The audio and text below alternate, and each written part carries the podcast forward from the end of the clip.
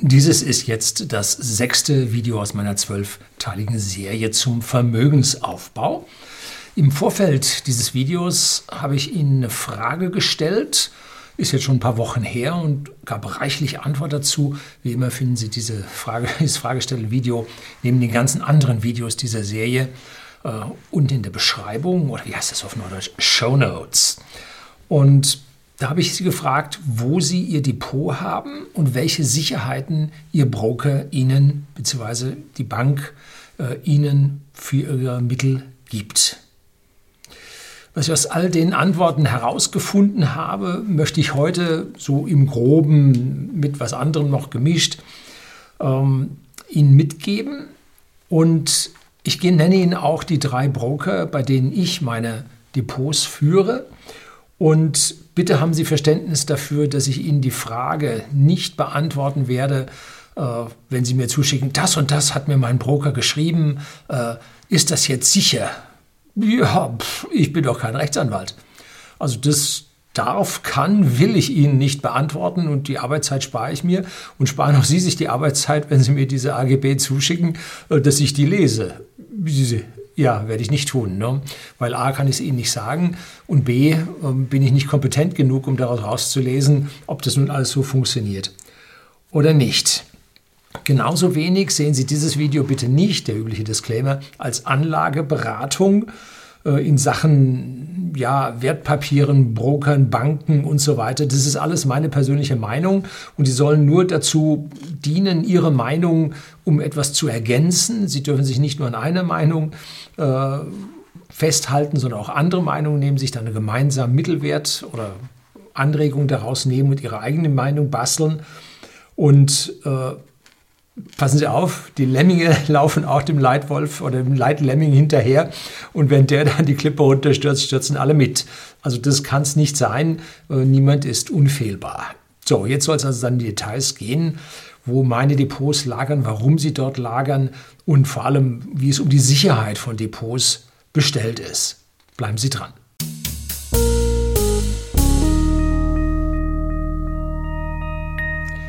Guten Abend und herzlich willkommen im Unternehmerblog, kurz Unterblog genannt. Begleiten Sie mich auf meinem Lebensweg und lernen Sie die Geheimnisse der Gesellschaft und Wirtschaft kennen, die von Politik und Medien gerne verschwiegen werden. Und zuerst möchte ich mit den Sicherheit oder mit der Sicherheit, den Sicherheiten der Depots, ja, Mehrzahl, äh, anfangen. Und aufgescheucht wurden hier die heimischen Anleger durch den Brexit, bei dem jetzt der Interactive Brokers, äh, ein großer professioneller äh, Broker, ähm, der auch bei uns äh, Depots anbietet, ähm, dass der gesagt hat, ja, ähm, ihre Depots fallen zurück zu unserem äh, europäischen Tochtergesellschaften. Da gibt es auf der einen Seite den Cap Trader, das ist ähm, eine Tochtergesellschaft von Interactive Brokers hier in Deutschland. Und äh, dann gibt es aber auch noch äh, Dependancen in Irland, in Luxemburg, in Ungarn. Und da sollen nun diese Depots zurück in den EU-Rechtsraum fallen. Tja, Ungarn, oh Gott, oh Gott, oh Gott. Ja, ha, Au contraire. Wir von whisky.de, dem Versender hochwertigen Whiskys seine privaten Endkunden in Deutschland und in Österreich, haben tatsächlich mit Ungarn eine ganze Menge zu tun. Nicht mit Whisky, sondern der weltgrößte Whisky-Hersteller, der uns mit größeren Mengen Whiskys beliefert, hat seine Finanzbuchhaltung in Ungarn. Und die machen einen guten Job. So, Audi lässt alle seine Motoren in Ungarn fertig, fertigen. Gut, die hatten einen fetten Rückruf, aber das waren mehr die Ingenieure in Deutschland als das, was die Ungarn gemacht haben. Also auch da gute Erfahrung. Also Ungarn äh, wird immer gern so böse und übel hergestellt, dargestellt. Nee, machen auch zum Teil einen sehr guten Job. Also da wäre ich jetzt nicht um, an der Stelle abgeneigt, um, mit Ungarn da etwas zu tun. So, jetzt hat die Verlagerung zurück in die EU zwei Nachteile aufgezeigt. Erstens, es sinken die gesetzlichen Haftungsgrenzen von den 100.000 Dollar von Interactive Brokers runter auf 20.000 Euro in der EU. boah. Ja, die EU hier, die hat es nicht so mit dem privaten äh, Geldanleger. Und zweitens unterliegt man wieder der sozialistischen, planwirtschaftlichen, politischen Überregulierung und vermutlich der Übergriffigkeit des Staates und der EU als Ganzes. Also aufgemerkt. Das gilt auch für die, die ihre Depots bereits jetzt bei uns hier haben. Das ist jetzt nicht irgendwas, was bei Interactive Brokers so ganz böse wäre und da darf man nicht hinwechseln. Nein, sie sind da schon längst. Ja. Gut. Ähm, mich selber hat es und da, ja, muss ich ein bisschen was dazu sagen, mich selbst hat es bei Interactive Brokers nicht erwischt. Ich habe ein Depot bei Interactive Brokers in UK und ein zweites Depot bei Lynx. Das ist ein unabhängiger Reseller, der seine eigene äh, Teiloberfläche da drauf gebastelt hat, in der EU drin sitzt, die Niederlande, und das Basissystem von Interactive Brokers mitverwendet. Und beide Depots kann ich vermutlich in Großbritannien behalten. Interactive Brokers hat mich da schon gefragt und mich entscheiden lassen, wo ich hin will. Habe ich gesagt, ich will in UK bleiben. Und äh, Links hat mir jetzt eine Mail geschickt und hat gesagt, also wir werden Sie demnächst fragen, ob Sie da in UK bleiben wollen oder ob Sie hier nach Europa kommen wollen. So, warum geht das bei mir? Ich habe da eine Vermutung, es gibt ja die Premium-Accounts und die normalen Accounts und vielleicht ist mein Depotwert so hoch, dass ich dann Premium bin. Könnte an dieser Stelle schon sein. So, eins ist mir bei den gesamten zugesendeten Informationen von Ihnen, herzlichen Dank für die ganzen Mails, die ich auch alle gelesen habe, ist mir bewusst geworden, eine Sache, und zwar es gibt zwei Haftungsgrenzen. Einmal die Haftungsgrenze für Ihr Cashkonto. Das ist ganz normal die Bankenhaftung, die wir bei uns in Europa haben. 100.000 sind sicher. Ne? Ähm, und da befindet sich dieser Cash ja normalerweise bei der ja, bei der Bank, bei dem Sie das Konto haben. Das ist bei größeren Entitäten ist das meistens identisch mit dem Broker. Um, häufig sind es aber unterschiedliche Firmen, die unter einem Dach manchmal zusammen sind, manchmal sind sie komplett einzeln. Also wir haben hier es mit einer Bank zu tun, die die Giralgeldbestände hält, und mit einem Broker zu tun, der ihre Assets also ihre Aktien, Anleihen und so weiter und so fort äh, verwaltet. Und die Bank muss natürlich diese 100.000 Euro nach der ganzen Bankenregulierung bringen, aber der Broker muss nur die 20.000 Euro bringen. Nun gibt es die einzelnen Broker, die sagen, ja, wir haben da eine Zusatzversicherung und äh, bei uns ist das Einzelkonto auf 7,5 Millionen Euro gesichert um, ja, das steht ja jetzt überall da drin, äh, diese verschiedenen Werte. Wenn man nachfragt, kriegt man so Einzelauskünfte. Die müssen nicht immer konstant bleiben, das kann sich irgendwann ändern. Ähm, so, was ich auch verstanden habe, ist die Sache mit dem Sondervermögen. Denn es gibt wohl in diesen Depots kein Sondervermögen. Ja, Aktien sind wohl kein Sondervermögen. Die Wertpapiere die Sie in Ihrem Depot halten, sind von dem Broker nur zu separieren. So habe ich das verstanden. Wie gesagt, ich bin kein Jurist. Müssen Sie sich dann gesondert informieren, wenn Sie es ganz sicher wissen wollen. Und ein Sondervermögen gibt es wohl nur bei Fondsgesellschaften. Die sind wohl regulatorisch so verdoktert worden, dass die hier echtes Sondervermögen halten müssen. So. Und Überrascht und nicht wirklich kontrollieren konnte ich eine Aussage, die ich jetzt zweimal gehört habe, wonach die 100.000 Euro Sicherheiten bei den Bankeinlagen nicht vom Staat, sondern von einem Branchen eigenen Bankenbranchen eigenen Sicherungssystem erzielt werden müssen. Da gibt es wohl drei, das sind die Privatbanken, das sind die Sparkassen und das sind die Volks- und Raiffeisenbanken, also die genossenschaftlichen Banken. Und wenn man sich dann diese Sicherungssysteme anschaut, die jetzt bei den genossenschaftlichen Banken besonders fett gefüttert sind, ähm, dann reichen sie in Summe dennoch mit einigen zig Milliarden nicht aus, um einen Megacrash bzw. ein multiples Bankenversagen äh, halten zu können. Da werden dann die Zentralbanken und der Staat retten müssen, was sie ja bislang immer getan haben. Ne? Also an der Stelle sehe ich das mit äh, diesen 100.000 Euro, dass die dann privatwirtschaftlich gebracht werden müssen, auch als ein gewisses Problem an. Fazit, ja, ich habe gerade noch nicht mal die Hälfte, oder?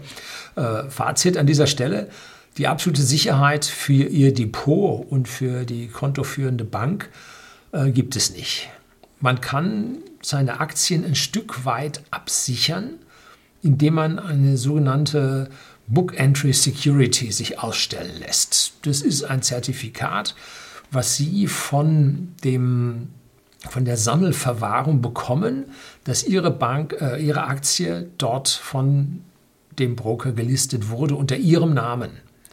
Das ist mitunter sehr teuer. Da hat man gehört vom, vom US-Broker Schwab, dass der dafür 500 Dollar sehen will für dieses Listing. Das rentiert sich also nur für sehr große Positionen und wenn Sie sie sehr lange halten wollen, weil wenn Sie die wieder verkaufen, dann können Sie dieses Zertifikat gerade in die Tonne knicken. Ne? So, also das ist jetzt schwierig. Es gibt einzelne Broker, da kann man anklicken, dass das also da eingetragen werden soll. Alle verlangen Geld dafür. Scheint also doch ein manueller Aufwand zu sein, der hier nicht so automatisch funktioniert. Ähm, so, das Verleihen von Aktien kann man zum Beispiel bei Interactive Brokers zustimmen oder ablehnen. Andere äh, machen das automatisch und sie wissen nicht, was da passiert, muss man nachfragen. Äh, und ob man dann den richtigen an der Hotline oder äh, in der Kunden-E-Mail-Beantwortung findet, der da eine kompetente Auskunft gibt, schwierig. Also da nichts Genaues weiß man nicht. So, es gibt da einen Artikel, gebe ich Ihnen unten auch in der Beschreibung bei Investopia, wo über diese Book Entry Securities sich ausgelassen wird. Wenn es jedoch Hund und Katzen regnet, wenn es wirklich ganz, ganz übel kommt, dann wird es keine absolute Sicherheit geben. Aktuell sieht es für mich so aus, als ob im angelsächsischen Umfeld der private Aktieninvestor besser abgesichert ist als in der EU. Und das wundert mich nicht, weil im angelsächsischen Umfeld äh, man einen liberal-libertären Selbstversorger sehr gerne sieht, der sich um seine eigene Sache kümmert und man in der sozialistischen EU dann doch eher Untertanen haben möchte, die äh, dem großen Staat und den Banken hinterherlaufen. Also ja, die Roten sind schuld, sie kennen mich. So, also da kommt mir also die Absicherung im angelsächsischen Umfeld besser vor. Ob man das über die Grenzen hinweg dann auch durchsetzen kann, das steht auf einem ganz anderen Papier. Also hier weitere Unsicherheiten, was sich vermutlich nur für größere Depots dann am Ende rentiert. Wenn es also dann zu Versagen auf breiter Front international kommt, kann man dann aus einer Domäne, aus einem Land auf eine andere Domäne dann zugreifen und dann hier seine Rechte durchsetzen.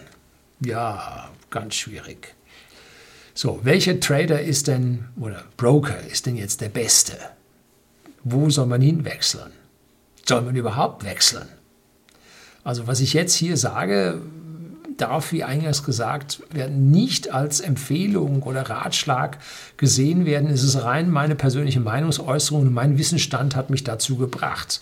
Ich bin nicht unfehlbar. Ich habe hier schon äh, doch einige Fehlprognosen abgeliefert, die Sie auf die vorsichtige Seite hin bewegen sollten. Also wenn Sie mit Ihrer Geldanlage gerade erst begonnen haben, Sie gerade also reinsteigen, Sie äh, in Ihren 20ern alt sind, ähm, dann werden Sie mit Ihrer Anlage im Normalfall, wenn Sie nicht geerbt haben, unterhalb dieser Sicherungslimits liegen. Und dann ist es für Sie am wichtigsten, dass Sie die minimalen Kosten haben. Denn wie wir im Teil 3 gesehen haben und Teil 4, müssen Sie die höchste Verzinsung erreichen, damit der Zinseszins so früh wie möglich wirklich sichtbar wird. Wenn Sie am Anfang jetzt zum Beispiel äh, einen Broker haben, der äh, nur 1 Euro pro Trade nimmt, dann sagen Sie, oh, das ist aber toll, das ist aber attraktiv. Wenn aber auf dem Konto 10 Euro Gebühren pro Monat laufen, dann ist das schlecht. Ne? Dann grabt, gräbt das an Ihrer Rendite. Wenn Sie jetzt ein Trader oder ein Zocker sind mit 100 Trades pro Monat, dann machen die Kosten des Trades tatsächlich was aus. Aber da sind Sie hier auf meinem Kanal sowieso an der falschen Adresse, das mache ich nicht. Ne? Und wenn Sie ein Langfristinvestor sind, der Aktien fünf bis zehn Jahre hält, dann sind 10 Euro pro Trade nichts. Billig. Ne? Äh, aber nur, wenn das Konto ohne Gebühren läuft. Da muss man dann auch aufpassen. Schätzen Sie die Gesamtkosten Ihrer Trades und Ihrer Kontoführung pro Jahr ab. Ne? Berücksichtigen sollten Sie dabei ebenfalls etwaige Negativzinsen, die auf Ihre Cashbestände laufen. Ne? Wenn Sie höhere Cashreserven fahren, äh, dann, A, Inflation sowieso schlecht, rafft Ihnen das Geld dahin, aber die Negativzinsen werden Sie zusätzlich räubern. Und da noch ein kurzes Wort dazu. Negativzinsen werden von der EZB für Einlagen der Banken fällig. Das ist also auf der Bankenseite das Geld. Auf der Kundenseite haben wir es mit Giralgeld zu tun. Das ist typischerweise das 10, 20, 50-fache der Zentralbankgeldmenge, die eine Bank nun hält, wenn sie denn nun gut geführt ist und nicht saumäßig geführt ist. Ähm, und dann die Giralgeldmenge mit den Negativzinsen von der EZB zu beladen, das ist ja wohl Hanebüchen. Das ist ein, ein, ein Strohmann-Argument. Weil wenn Sie das 20-, 50-fache ausleihen an Ihrem Giralgeld, dann dürfen Sie auch nur ein 20. oder 50. dieser Negativzinsen weiterreichen.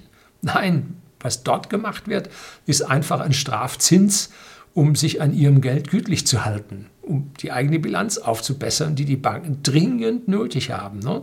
Aber äh, sollte man an der Stelle vielleicht jetzt nicht der sein, äh, der sich hier diese hohen Negativzinsen dann reindrücken lässt. Ne?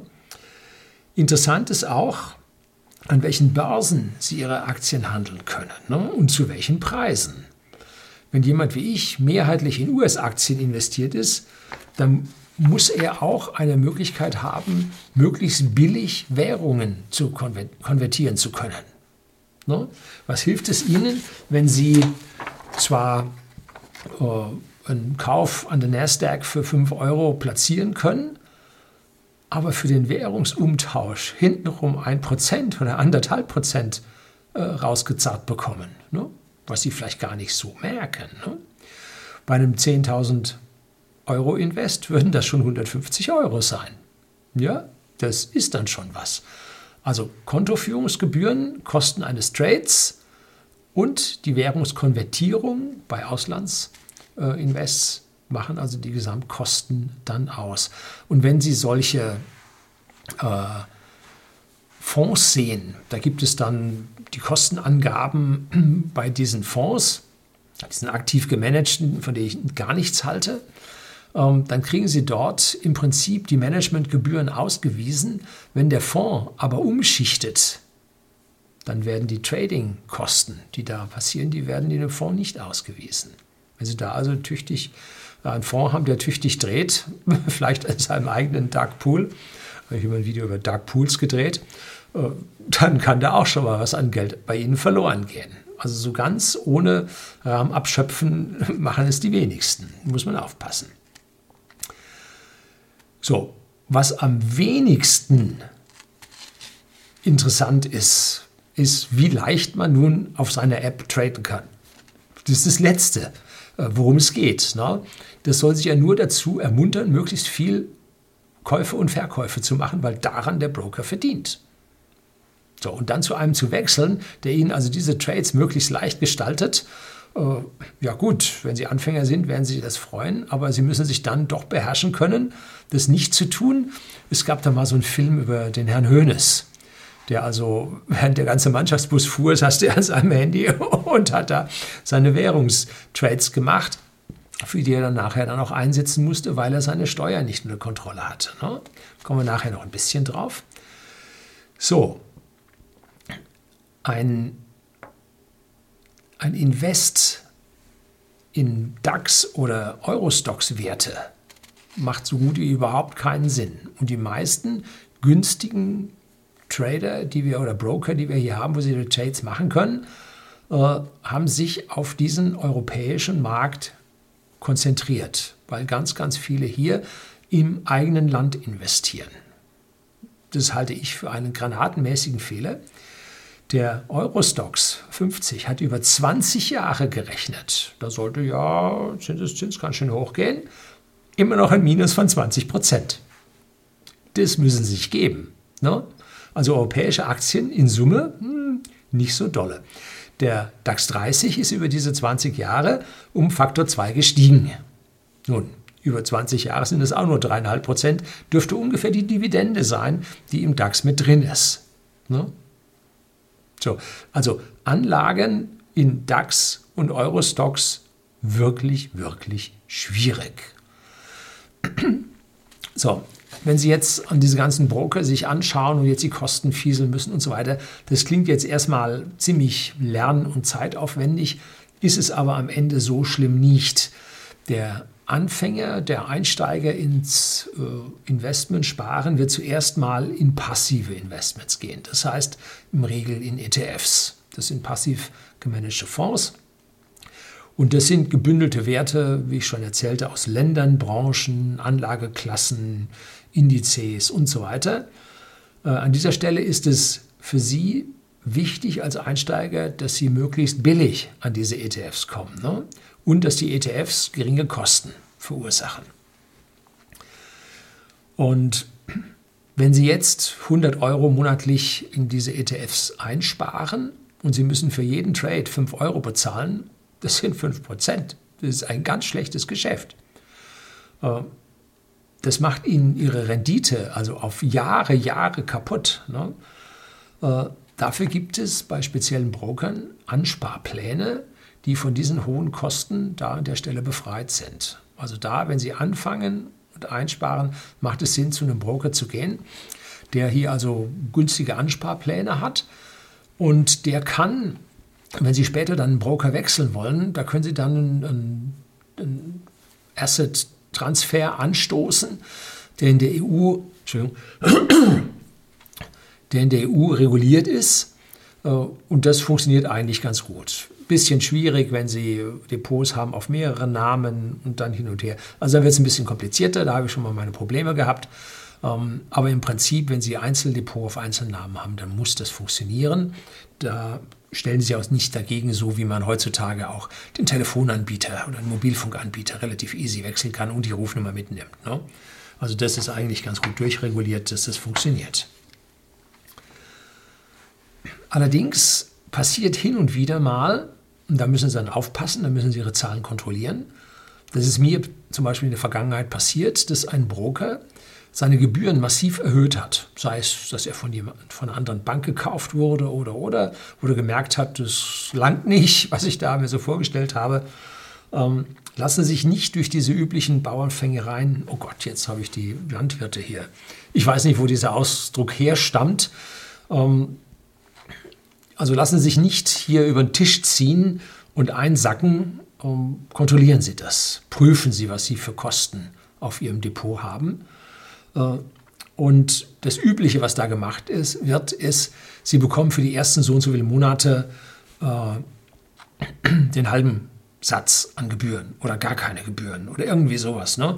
Geht wie bei den Mobilfunktarifen, funktioniert wie beim stationären Internettarifen. Und da lockt man sie mit halbierten oder erlassenen Kosten in einen Vertrag rein für eine gewisse Zeit. Und wenn dann die Kosten bei Ihnen steigen und Sie schauen raus in den Markt, dann sind die meistens schon so weit gefallen, dass Sie jetzt ein Premium bezahlen, dass Sie jetzt zu teuer sind. Also da ist dann ein Hin- und Herlaufen, ein Übertragen und so weiter relativ kompliziert. Also diese äh, Anreize, jetzt so und so viel billiger für so und so viele Monate, das geht also ganz unterste Schublade äh, Geiz ist geil Mentalität. Ne? Und das ist für einen langfristigen Investor nicht das Ausschlaggebende. Ne? Am Anfang zählt, wie ich das gezeigt habe im Teil 4 mit diesen exponentiellen Kurven, jedes Zehntel Prozent, was Sie nicht abführen müssen. Ne? Es gibt auf der Webseite justetf.com, ich kriege da kein Geld, ähm, gibt es eine ganz, ganz tolle Datenbank von ETFs. Und äh, die ersten zwei Seiten also wenn Sie runterscrollen, die ersten zwei Bildschirme sind Katastrophe an Werbung. Aber darunter gibt es eine Suche nach ETF. dahin. Ich mache es immer so, ich suche auf Google und dann mit dem, was ich finde, da ist fast immer ein Just ETF-Link äh, mit drin und den nehme ich dann und springe dann da rein und dann bin ich genau an den richtigen Stellen auf diese Webseite. Wie gesagt, ich mache Ihnen das Leben hier nicht einfach, sondern ich möchte Sie hier an dieser Stelle zum Selberdenken anregen. Einfach jemandem nachzulaufen und das zu machen, was der auch macht. Das ist es nicht, ne? So nach dem Motto, Herr Lüning, was ist Ihr Lieblingswhisky? Hier von whisky.de, dem Versender hochwertigen Whisky an privaten Endkunden. Und das, was mein Lieblingswhisky ist, das kaufe ich dann auch und das schmeckt mir dann auch. Unsere Geschmäcker können unterschiedlich sein. Und genauso können die Vorlieben, die Gedanken, die sie haben, die Strategien, die sie verfolgen wollen, unterschiedlich zu meiner sein. Und dann sage ich hier was und sie schlagen dazu und sagen am Ende, was war denn das für ein? Ja. Ne? Also denken Sie selber, finden Sie jetzt die Punkte, auf die es ankommt, hier in meinem äh, Blogbeitrag und äh, denken Sie dann selber und entscheiden Sie selber, wo Sie hingehen.